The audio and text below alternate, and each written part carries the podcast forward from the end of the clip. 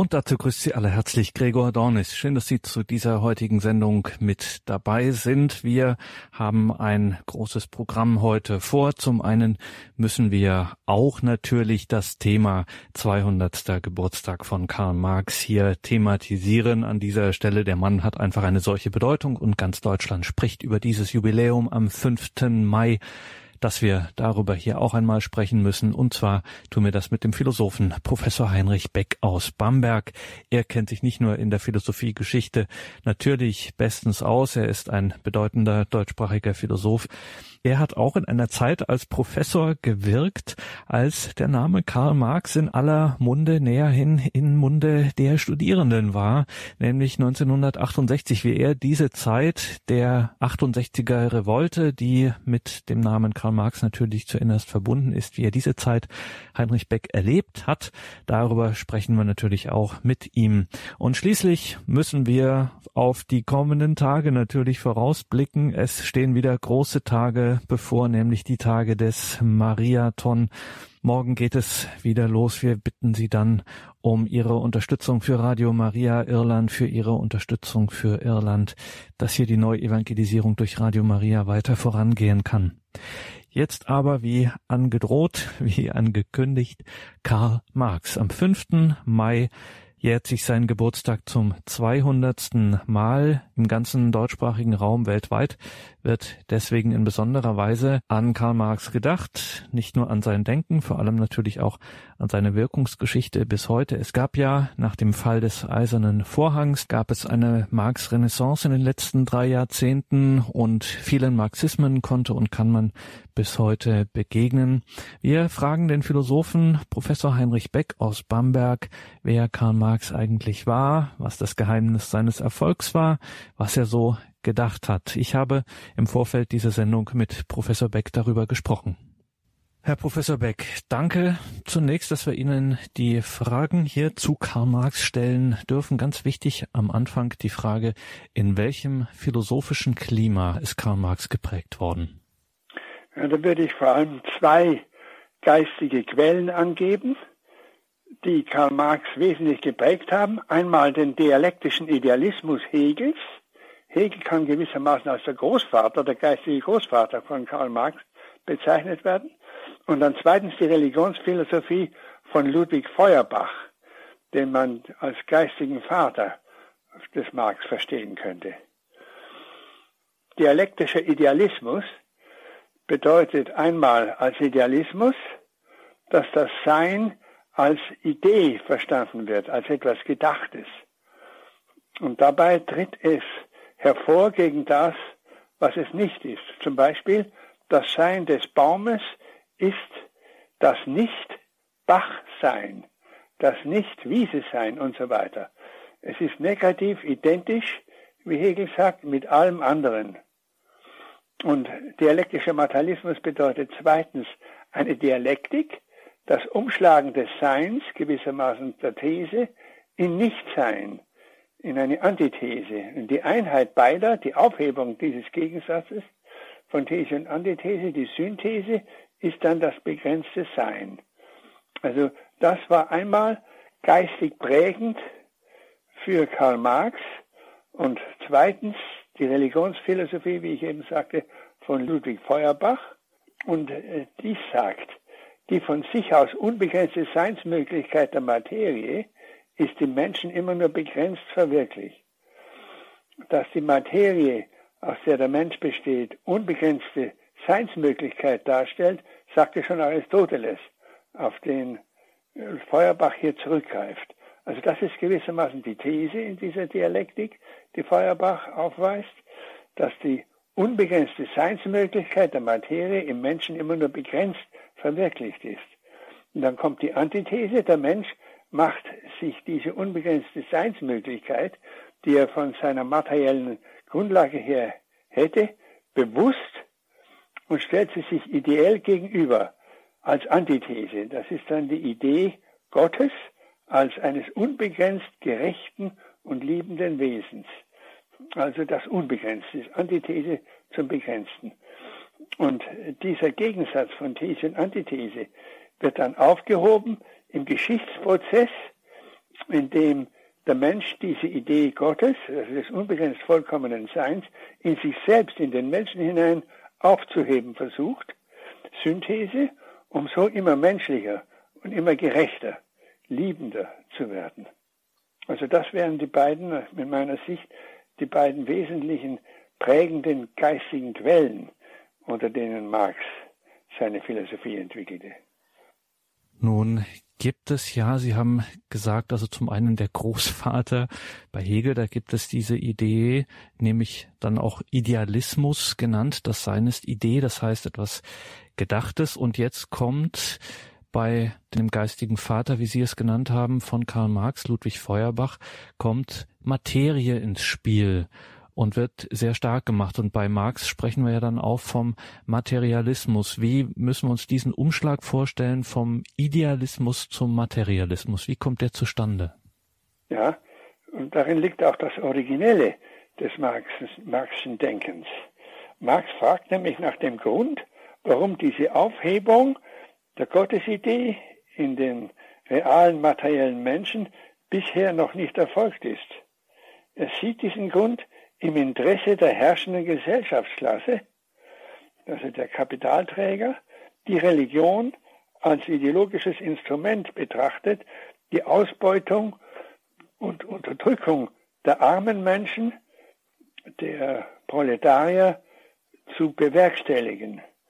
Also die Religion ist in der Sicht des Marx ein ideologisches Instrument, das die Reichen benutzen, um die Armen zu unterdrücken und auszubeuten. Nämlich durch Religion sollen sie vertröstet werden auf einen gerechten Ausgleich im Jenseits. Eine gewaltsame Revolution ist notwendig, um die Klassenspaltung der Gesellschaft in Reiche und Arme, also in Kapitalbesitzer und in das Proletariat aufzuheben und eine klassenlose Einheitsgesellschaft hervorzubringen der Weg vom Kapitalismus in den Sozialismus. Wobei es dann in dieser klassenlosen Einheitsgesellschaft keine Ausbeuter und Ausgebeuteten mehr gibt. Also die Klassen sind aufgehoben. Die Gesellschaft ist klassenlos und alle sind in gleicher Weise am Kapital beteiligt. Also in einer mehrfachen Hinsicht die Idee einer enorm freien Gesellschaft, in der Ach, es eben genau. Unterdrückung, Ausbeutung nicht gibt, wo ein äh, allgemeiner Ausgleich hergestellt ist, äh, der ähm, alle gleichermaßen, wir würden heute sagen, partizipieren lässt, ja. äh, wie man heute formuliert. Ich würde gern noch mal bei dem Gedanken der Religion bleiben. Das klingt so, als ob da die Idee dahinter steht. Also Sie haben gesagt, die Religion wird in dem Denken Marxens als ideologisches Instrument äh, benutzt. Also wir denken an die Vertröstung auf das Jenseits etc. und an einen gerechten Ausgleich darin.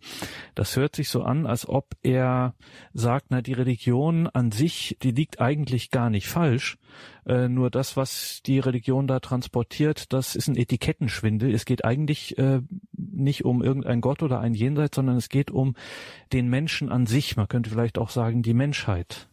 Ja, das ist schon von Feuerbach her. Mhm. Marx lebendig. Nicht mehr, dass die Religion, das heißt also zunächst mal die Gottesidee, dass die innere unbegrenzte Möglichkeit, unbegrenzt gerecht, unbegrenzt liebend, unbegrenzt menschlich zu sein, gegenübergestellt wird als ein Objekt. Ja, also der Mensch erkennt sich nach Feuerbach in seiner unbegrenzten Möglichkeit, Mensch, menschlich zu sein und stellt diese Möglichkeit, die er noch nicht realisiert, realisiert hat, sich gegenüber wie ein anderes. Und das ist die Gottesidee. Und die Gottesidee soll dann aufgehoben werden in den Menschen hinein, indem der Mensch sich bemüht, in der Geschichte immer menschlicher zu werden, immer gerechter, immer liebender. Und diese Aufhebung, das ist jetzt der Ansatz bei Marx, die Weiterführung oder der Umschlag, könnte man auch sagen, des Feuerbach. Warum ist diese Aufhebung der Religion, diese Aufhebung der Gottesidee in den Menschen hinein, damit der Mensch immer gerechter, immer menschlicher werde, bisher noch nicht geschehen. Der Grund ist der, dass eben eine bestimmte Gesellschaftsklasse, nämlich die Klasse der Kapitalträger, ein Interesse hat, dass der Mensch ausgebeutet werde. Es liegt an dem realen Interesse der Besitzenden, dass die Religion noch existiert und die Gottesidee in den Menschen hinein noch nicht verwandelt, noch nicht äh, zurückgebracht ist. So, und jetzt stelle ich mir Professor Heinrich Beck bei einem Studientag vor. Er sitzt in der Aula auf einem Podium und gerade hat ein Kollege äh, von ihm genau diese Argumentation gebracht, so argumentiert auf dem Podium. Und jetzt würde mich doch interessieren, was der bekennende Christ und ja auch gerade in Fragen der Religionsphilosophie ähm, durchaus ausgewiesene Mann, Professor Heinrich Beck, darauf sagen würde. Ja, also ich würde sagen, es, man muss fragen, ob dieser Nutzen der Religion, das ist eine Wirkung, die die Religion zweifellos hat, zweifellos hat der Grund, der hinreichende Grund ist, die Religion aufzustellen. Wenn etwas dem Menschen nützt, braucht es deswegen ja nicht schon eine Erfindung des Menschen zu sein. Die Religion kann durchaus Wahrheitscharakter haben und trotzdem oder auch eigentlich deshalb dem Menschen nützen.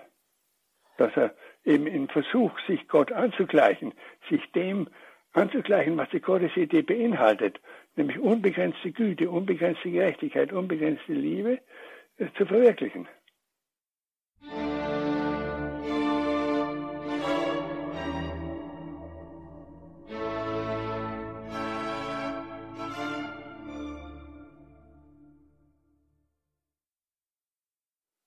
200. Geburtstag von Karl Marx am 5. Mai. In ganz Deutschland ist man darüber im Gespräch, auf der ganzen Welt, muss man sagen.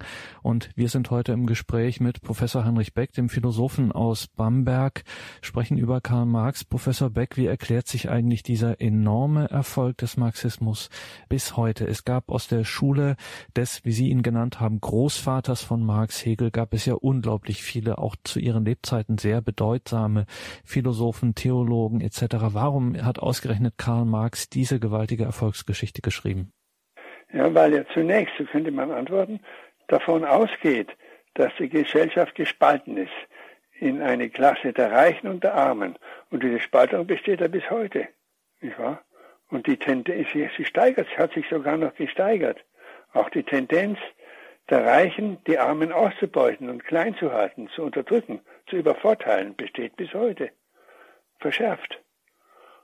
Und damit auch die Tendenz, nicht wahr, diese von Seiten der Armen, äh, diese ungerechte äh, Verteilung aufzuheben.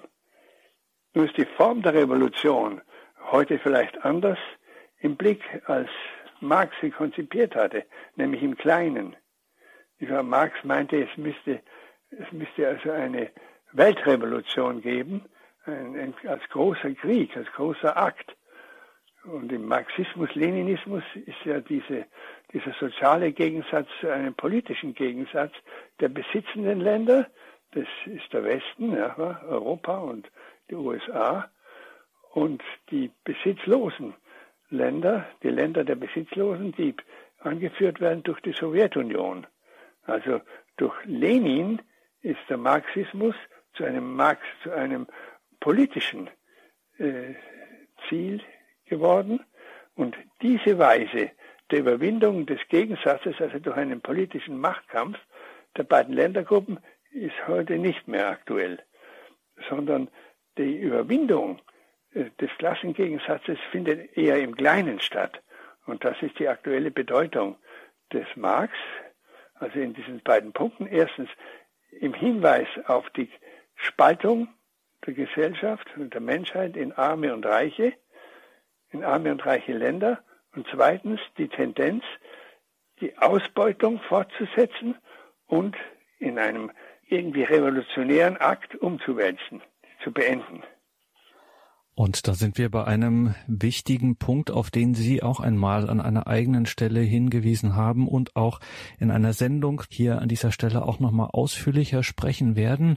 Äh, blicken wir darauf schon mal auf dieses Thema, nämlich, dass sich der Marxismus in einer gewissen Form in einem Evolutionismus fortsetzt, dass es da durchaus Verwandtschaften gibt. Erklären Sie uns das mal, Professor Beck, was Sie da beobachten. Ja, so würde, würde ich die Antwort in zwei Schritten versuchen. Ein erster Schritt ist der Übergang von einer bloßen Geschichtstheorie, wie sie bei Marx vorliegt, in seinem, wie er es nennt, historischen Materialismus, der Übergang von dieser Theorie der Geschichte und der Gesellschaft zu einer allgemeinen Seinstheorie, die dann dialektischer Materialismus heißt und von Marx in Gemeinschaft mit Friedrich Engels entwickelt wurde. Marx selber war mehr Geisteswissenschaftler, Soziologe und Wirtschaftswissenschaftler und Engels mehr Ingenieurwissenschaftler und Naturwissenschaftler. Also durch die Verbindung beider, des Denkstils beider, des Marx und des Feuerbachs, konnte dann der historische Materialismus, der nur eine Gesellschaftstheorie ist, in einen, wie genannt, dialektischen Materialismus umgewandelt werden, der eine Theorie gemeinsam der Geschichte und der Evolution ist. Das heißt, eine materialistische Dialektik wird nun in beiderlei Richtungen, in gleicher Weise als das Gesetz der Evolution der Natur und der Geschichte der menschlichen Gesellschaft betrachtet. Diese materialistische Dialektik bedingt den Fortgang von, wie man sagen kann, präziser differenziert, ursprünglich reiner Lichtenergie zu körperlicher Materie, von da zu pflanzlichem Leben und weiter zu sinnlichem und geistigem Bewusstsein.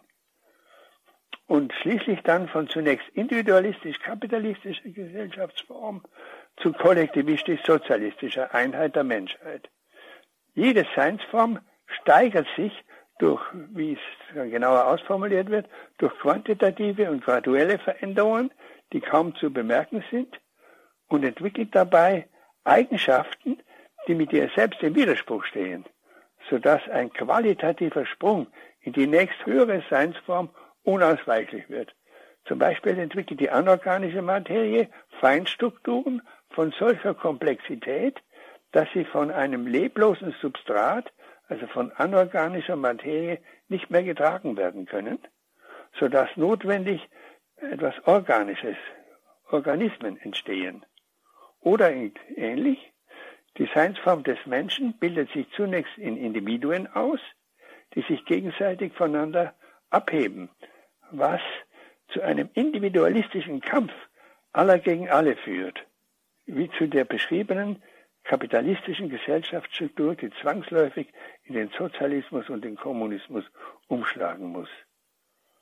Und von da aus legt sich dann in einem zweiten Denkschritt nahe, äh, etwas Neues nahe, dieser zweite Denkschritt ist auf Erkenntnisse der Naturwissenschaften und besonders des Darwin bezogen.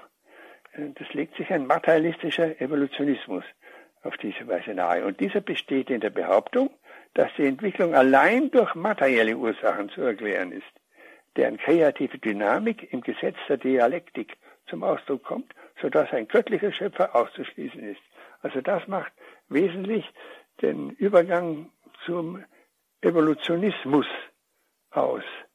Der Evolutionismus behauptet, dass die Entwicklung allein durch materielle Ursachen, Kraft des Gesetzes der Dialektik zu erklären ist und ein göttlicher Schöpfer ausgeschlossen wird.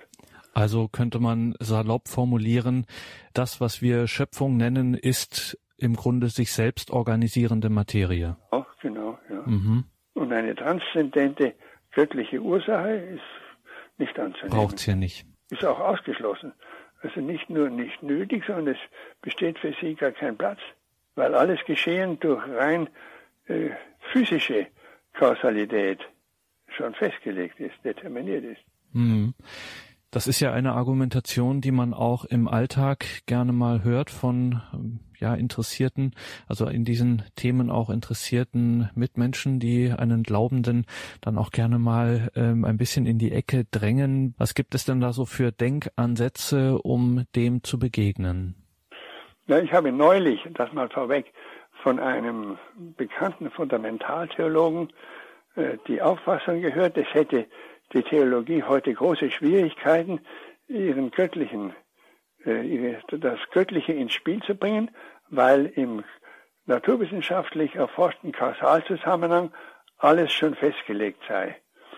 Und dagegen habe ich dann argumentiert, und das wäre jetzt meine direkte Antwort auf Ihre Frage, die Welt kann sich in Selbststeuerung nur dann entwickeln, wenn sie existiert. Und ihre Existenz ist ja nicht Ergebnis ihrer Entwicklung, sondern die Voraussetzung und Grundlage ihrer Entwicklung. Und die Existenz ist etwas Zeitliches. Das Sein, das die Welt in Zukunft haben wird, kommt erst noch auf sie zu. Ja, aus nichts kann, sie, kann die Existenz nicht kommen.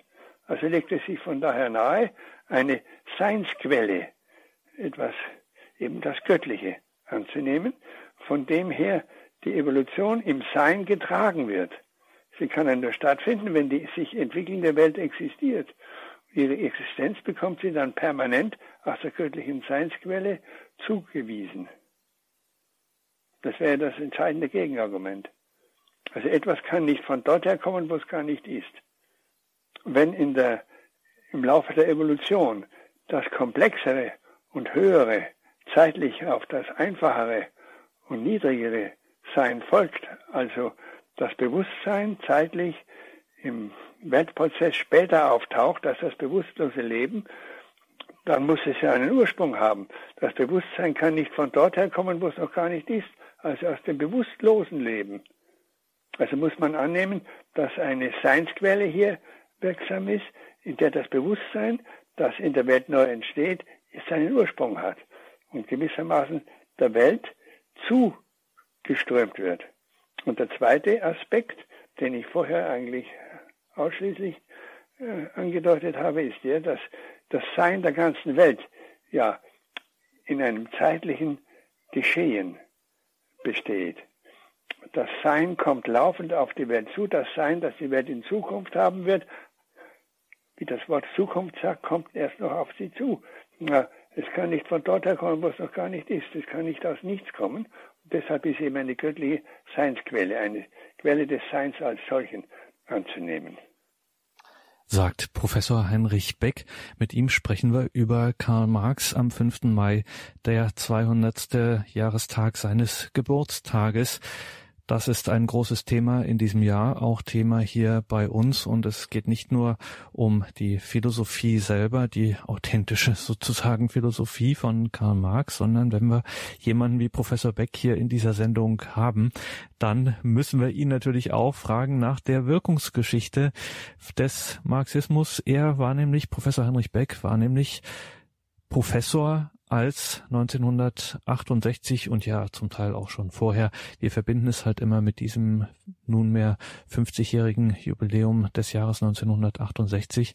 Wie haben Sie denn damals, Professor Beck, diese Zeit erlebt, als es an den deutschen Universitäten und sicherlich auch an Ihrer doch heiß herging?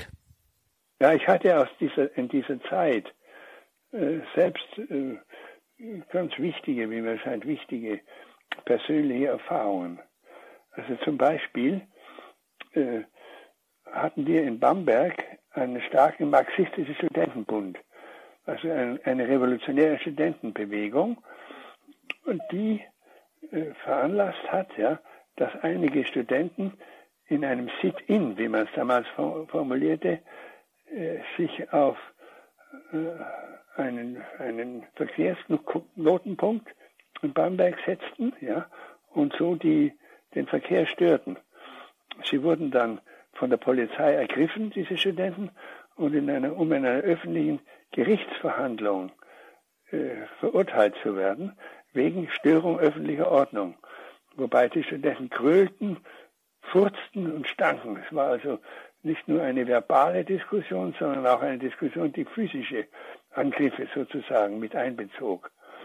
Und ich wurde als Wissenschaftler damals zu dieser Gerichtsverhandlung zugelassen und fragte in einer äh, Verhandlungspause die Studenten, wieso sie denn die Gesetze der von ihnen verachteten sogenannten inhumanen Gesellschaft in Anspruch nahmen, um freizukommen. Und die Antwort war dann, also typisch dialektische Ethik, die negative Verfassung des Menschen, eben die Inhumanität unserer Gesellschaft, muss durch sich selber vernichtet werden. Also man muss die inhumanen Gesetze äh, dieser inhumanen Gesellschaft gegen sich selber anwenden. Denn Negation, das Negative, negiert, ergibt positive. Negation mit Negation behandelt, ergibt Position. Also das positive Menschsein kommt heraus, wenn die Gesellschaft, die inhumane, negative Gesellschaft sich selbst vernichtet. dialektische Ethik. Und ich fragte dann, ja, woher kommt denn dann das Positiv-Humane, wenn alles vernichtet ist? Woher soll es denn kommen? Dann zuckte man nur mit den Achseln. Und ich fragte dann anschließend an die Studenten auch den Anwalt, der sie verteidigte, wie er denn die Verteidigung äh, mit seinem Gerechtigkeitsgewissen vereinen könnte. Und dann sagt er, seine Aufgabe wäre es nicht, über das Wesen von Gerechtigkeit nachzudenken, sondern eben mittels geschickter Handhabung der Gesetze seine Klienten herauszuschlagen. Und die Frage nach der Gerechtigkeit wäre eine sinnlose Frage. Und das ist ein positivistischer Standpunkt. Also auf der einen Seite eine dialektische Ethik, wenn man fragt nach dem Sinn und gibt eine klare Antwort, und auf der anderen Seite wird die Sinnfrage als sinnlose Frage abgetan. Frage, was ist schlimmer? Das erinnert so ein bisschen auch wieder um zum Original Karl Marx zurückzukehren, der dann immer, bei dem es dann noch immer heißt, was viele marxistische Theoretiker gern verschwiegen haben, dass eben dieser Klassenkampf, der dialektische Klassenkampf dann entweder endet in dem Sieg der einen Klasse über die andere oder aber in der Auslöschung beider. Ja, das ja, taucht dann auch immer auf. Also dieser nihilistische Zug, dass dann plötzlich nichts mehr ist, dass Negation und Negation nichts Posit Position ergeben, sondern völliges Verschwinden, Nichtung. Ja, ja. Aber es wird ja behauptet, dass durch die Negation der Negation die Position zustande komme, also positives, humanes Menschsein. Aber woher? Da zuckte man nur mit den Achseln. Und vielleicht noch ein anderes Erlebnis. Man, man durfte seinerzeit ja als Mann und Professor einer Studentin nicht in den Mantel helfen. Denn das sei Ausdruck des Herrschaftsanspruchs, erstens des Mannes über die Frau, der die Frau damit als un, unfähig, sich selber den Mantel anzuziehen, also als ärmeres Geschöpf hinstellte, und zweitens als Herrschaftsanspruch des Professors, als Vertreter des Staates gegenüber der unterdrückten Gesellschaftsklasse der Studenten. Und dann fragte ich mich, ja, was ist eigentlich der Inhalt, der Sinn dieser Gäste, die Studentin, der Studentin in den Mantel reinzuhelfen. Und ich sagte mir, ja, es ist eigentlich der Respekt des Mannes gegenüber der Frau ja, und des Professors gegenüber dem Stand der Studenten. Und dann suchte ich diesen Inhalt, den ich als überzeitlich gültig äh, verstand, in eine andere Form zu bringen. Also nicht mehr in die Form des in den Mantel helfens, weil diese Form ja missverstanden wurde als Ausdruck eines Herrschaftsanspruchs, sondern ich hielt der Studentin dann den Mantel lächelnd hin zur Selbstbedienung. Ja, also man wird immer wieder herausgerufen und das ist irgendwie auch das Positive, der positive Aspekt dieses Klassenkampfes, über den Sinn des eigenen Verhaltens nachzudenken und den Inhalt des Verhaltens in seinem immer wieder in eine neue Form zu bringen. In eine Form, in der er verstanden und akzeptiert werden kann. Ja. Also als ich den Hörsaal betrat zu einer Vorlesung, ja, sah ich plötzlich neue Gesichter, die ich bisher noch nie erlebt hatte. Und wie sich herausstellte, handelte es sich um aus der damaligen DDR eingeschleuste Marxisten, die also geschult waren in marxistischer Dialektik.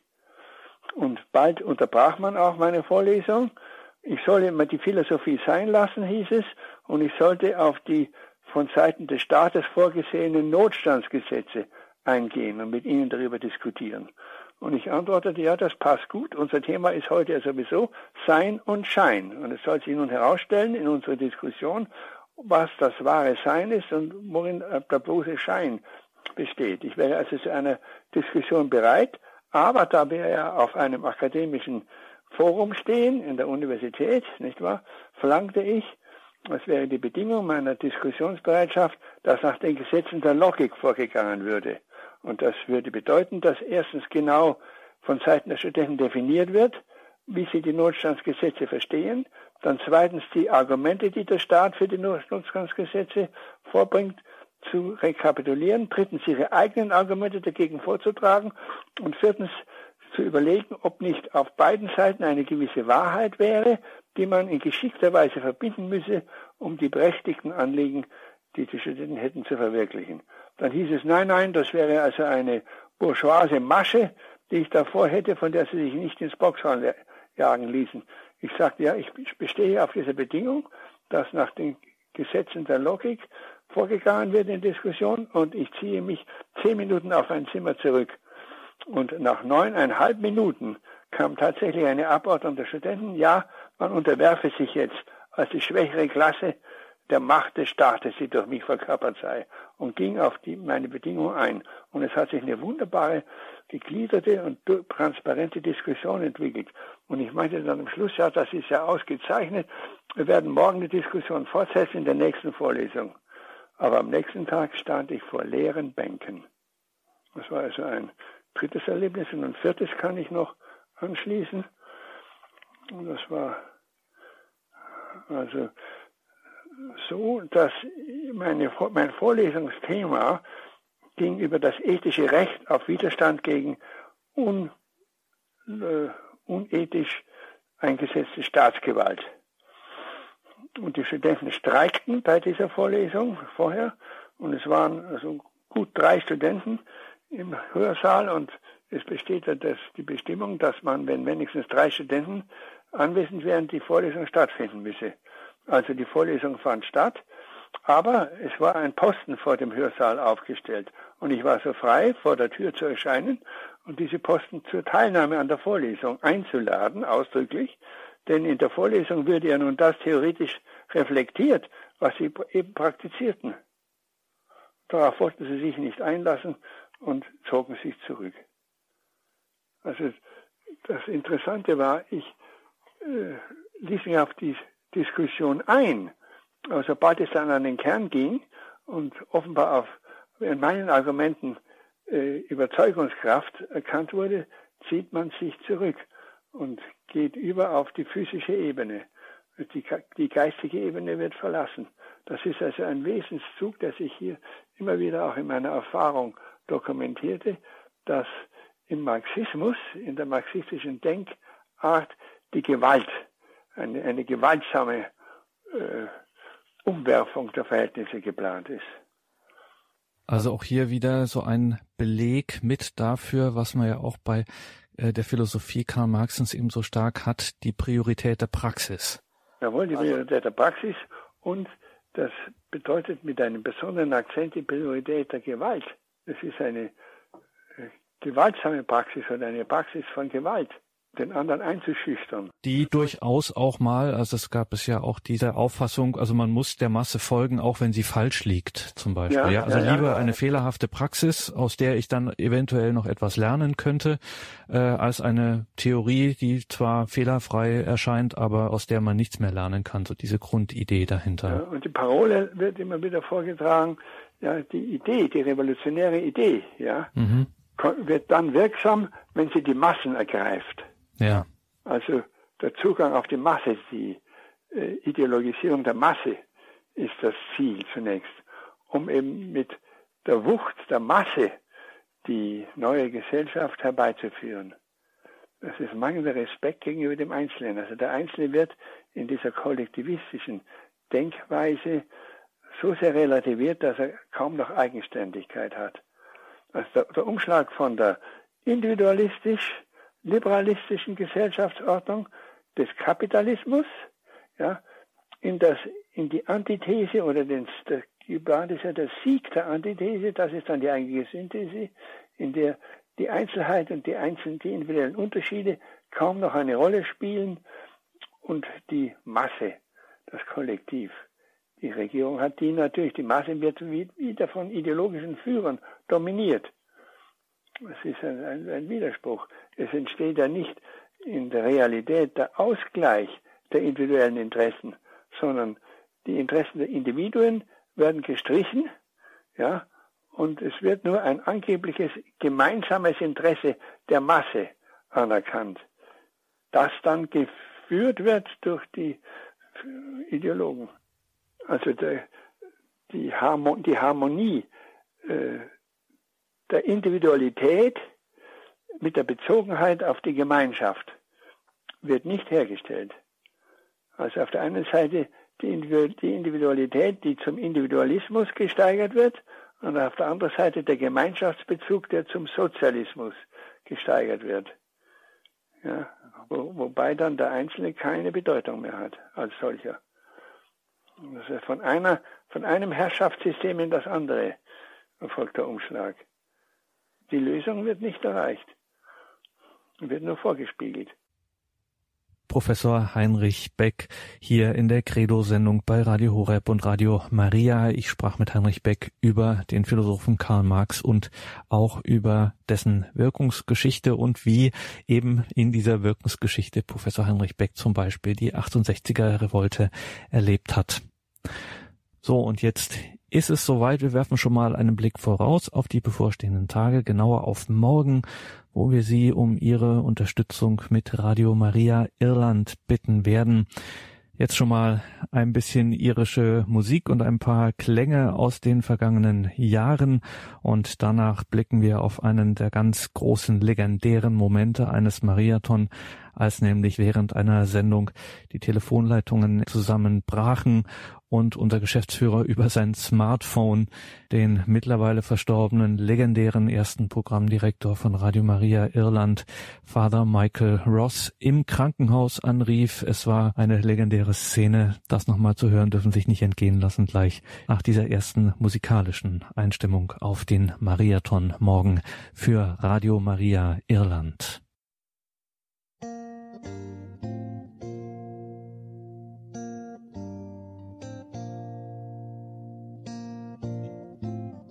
But uh, having said all that, of course, you know, the Irish people don't seem to be able to go for very long without without God and the church.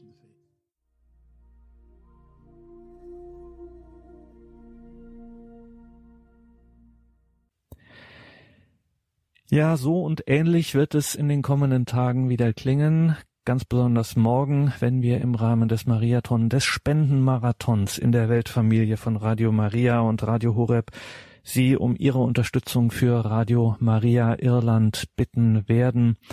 Der erste Programmdirektor war Vater Michael Ross. Er erlag vor zwei Jahren einer schweren Krankheit. Bei unserem vorletzten Mariathon hatten wir noch Gelegenheit, diesen, das kann man wohl ohne Übertreibung sagen, wirklich heiligmäßigen Mann zuschalten zu können aus dem Krankenhaus und wie es dann immer in solchen Momenten ist, als ob man die Uhr danach stellen könnte. Ausgerechnet da brechen die Telefonleitungen zusammen. Das hatte nichts mit uns zu tun und es kam zu einem denkwürdigen, man könnte schon sagen, in der Radiogeschichte wirklich historischen Moment. Der Geschäftsführer von Radio Horeb schaltete Father Michael Ross aus dem Krankenhaus über sein Smartphone zu und hielt dieses Telefon an das Mikrofon. Und was Father Michael Ross damals, kurz bevor er starb, uns noch den Hörern von Radio Horeb und Radio Maria mit auf den Weg gab, das war nicht von schlechten Eltern, das müssen Sie sich anhören. Liebe Zuhörer unseres Radios, unter erschwerten Bedingungen geht es weiter. Wir haben in Beiderschwang äh, keine Telefonverbindung mehr, ähm, aber das hält uns nicht auf. Wir drehen die letzten Runden im Stadion. Äh, wir wollen jetzt noch die 600.000 Euro Marke reisen, also brauchen wir Ihre zu Ihre Hilfe. Bitte melden Sie sich, wenn Sie noch nicht durchgekommen sind. Äh, Sie merken ja, wie es, äh, wie schwierig es ist und, und wie es da wirklich funkt und reinhaut. Aber das beeindruckt uns nicht. So, äh, Sie haben es mitbekommen. Der Programmchef von Irland, Dr. Michael Ross, sitzt im Engelhemdchen am Bett. Es ist kein Witz. Äh, er ist im Krankenhaus. Er hat eine ganz schwere äh, ganz schweren Eingriff heute gehabt und Joy Joyson ist der Coordinator, also so eine Art Geschäftsführer. Er ist jetzt uns, wir haben ihn per Telefon, per Handy zugeschaltet. Peter Sonneborn sitzt äh, hier neben mir und das jetzt äh, mit der einen Hand hat er das Handy am Ohr mit äh, äh, und sitzt vor offenem Mikrofon. Jetzt versuchen wir halt, das wird natürlich sehr holprig sein, aber wir wollen wenigstens ein paar äh, Worte vom äh, von ihm rüberbringen. Genau, der Nachteil ist, wir hören ihn jetzt nicht, aber ich versuche es zu übersetzen und okay. dann werden wir schon hören, was er sagt. Also zunächst einmal herzlich willkommen. So, welcome, Father Michael.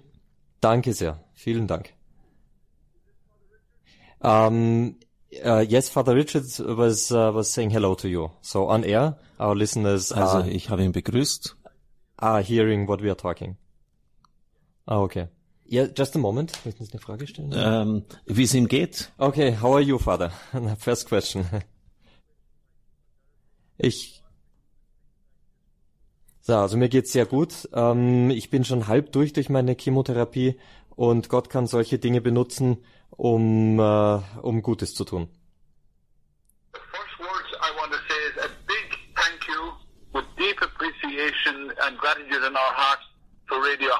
Also das Erste, was ich sagen möchte, ist ein ganz großer Dank, äh, eine große Anerkennung für Radio Horeb. We would not be here only for you and the world family. Wir wären nicht da ohne euch und ohne die Weltfamilie.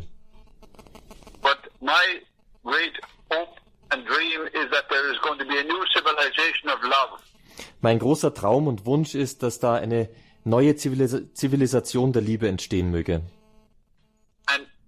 Headline for that is 1 Corinthians 13, chapter 13, verses 14, sorry, 4 to 10, verses 4 to 10. Also 1. Korintherbrief, Kapitel, äh, Kapitel 13, Verse 4 bis 10, das ist die große Überschrift. It's love is kind, love is patient, and it's not rude, it's not boastful, it's not arrogant. That's the challenge to us today. Die Liebe ist gütig, die Liebe trägt nichts nach, die Liebe ist sanftmütig. Diese Litanei, die wir kennen, das ist die Grundlage für eine neue Zivilisation der Liebe.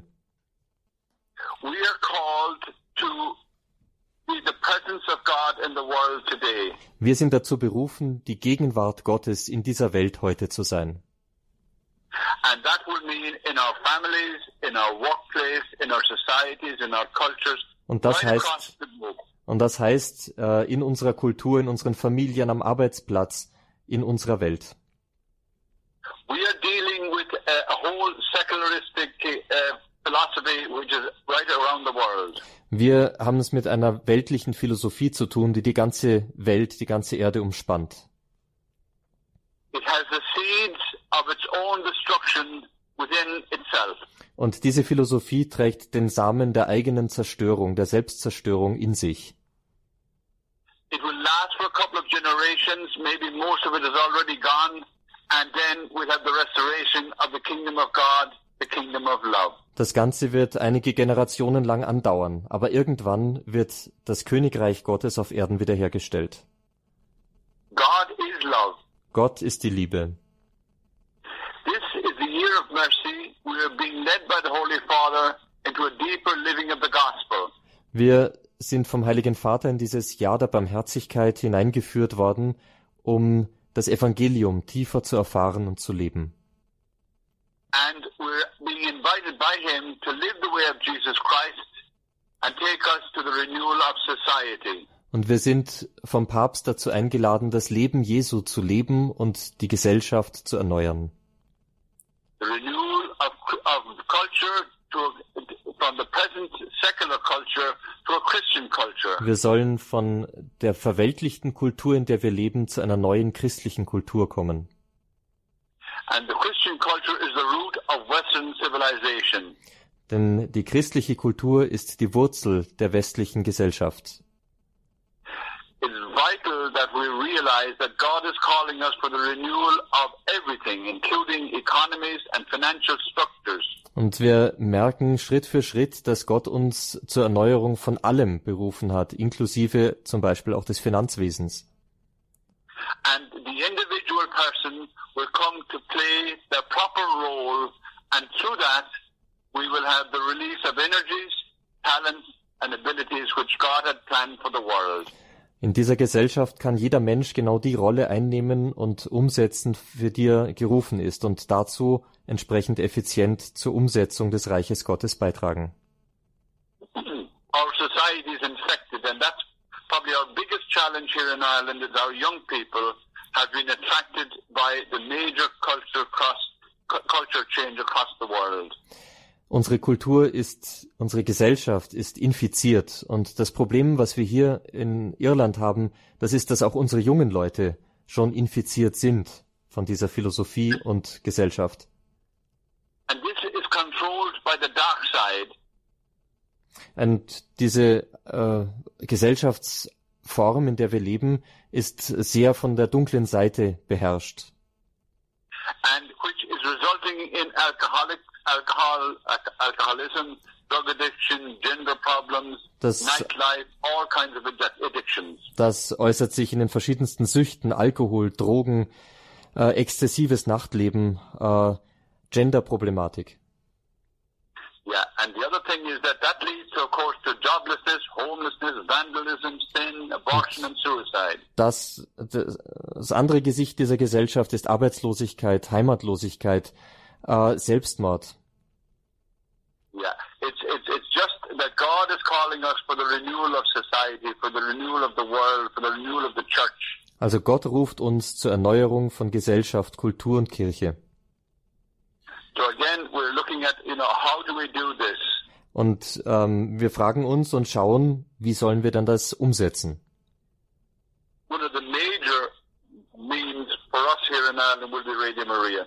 Und eins der wichtigsten Mittel für uns hier in Irland wird Radio Maria sein. because the secular government and secular society are edging the church out of schools and education and hospitals, etc. Denn eine verweltlichte Regierung und Gesellschaft versucht die Kirche ähm, aus Schulen äh, zum Beispiel hinauszudrängen, aus dem Alltagsleben. And the catechesis, which is necessary to help people, to form people in the faith, is not possible, is becoming less possible. Und Katechismus, Katechismus, der den Menschen eigentlich im Glauben stärken sollte, wird immer unmöglicher. And we in Radio Maria will plan a, a more and more catechesis and, you know, putting it across to the people in a most wholesome and good way. Und wir planen bei Radio Maria natürlich eine solide und gute Katechese zu leisten, um Menschen wieder geistlich auf die Füße zu helfen. So again, you know, just to say to you that we're delighted at this opportunity thank you for all you've done for us here in Ireland. We want to thank all the listeners of Radio Horeb, thank all of the staff there, uh, Father Richard and of course Peter and all your assistants in that. We're deeply grateful to you for this. Nochmals ganz herzlichen Dank allen Hörerinnen und Hörern und Spendern von Radio Horeb für all das, was Sie, was ihr für uns getan habt, auch der ganzen Mannschaft und natürlich Pfarrer Kocher für den Einsatz. Ja.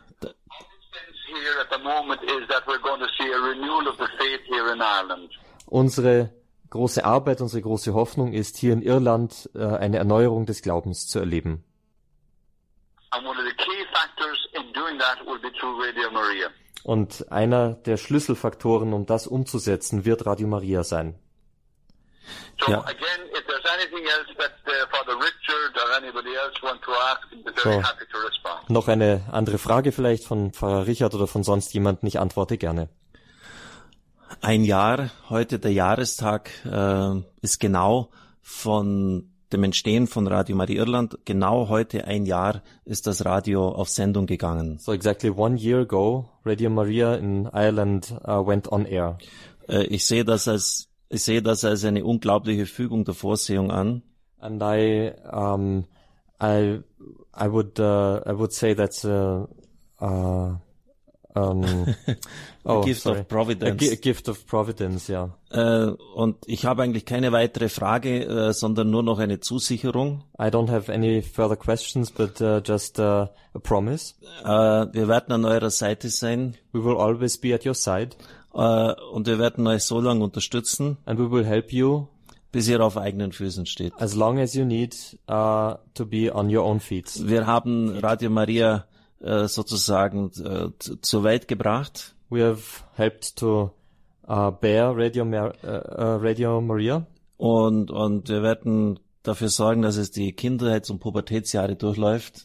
and now we, we will help to uh, to grow up from childhood to to teenage Äh, bis es dann selber auf eigenen Füßen steht. until until the time of uh, being adult, mature. Äh, nochmals herz herzlichen Dank äh, und, und Direction, and we're really grateful. Wir bewegen uns in diese Richtung und sind sehr dankbar. We're, we're, we're really our big ambition is that we will become financially independent. Und unsere große Ambition ist natürlich, finanziell unabhängig zu werden.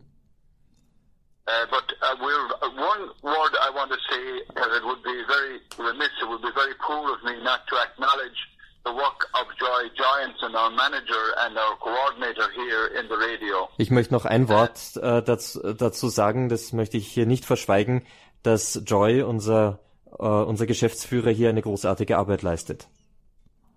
He's a very humble person. He's very committed to his faith, Catholic faith, So and the- also he's married with uh, two children. Er ist äh, verheiratet, hat zwei Kinder, ist sehr äh, seiner Arbeit äh, hingegeben, widmet sich intensiv seiner Arbeit und ist auch ein sehr bescheidener und demütiger Mensch. He comes from Kerala in South India, Er kommt aus Kerala in Südindien and he did his master's degree in business studies in Dublin. und er hat seinen Master in Wirtschaftsstudien in Dublin äh, And abgelegt. the, and the area of his specialization was project development. Und die Spezialität seiner, seines Studienganges war äh, Projektentwicklung. which was exactly what we needed. Und das war genau das, was wir gebraucht haben.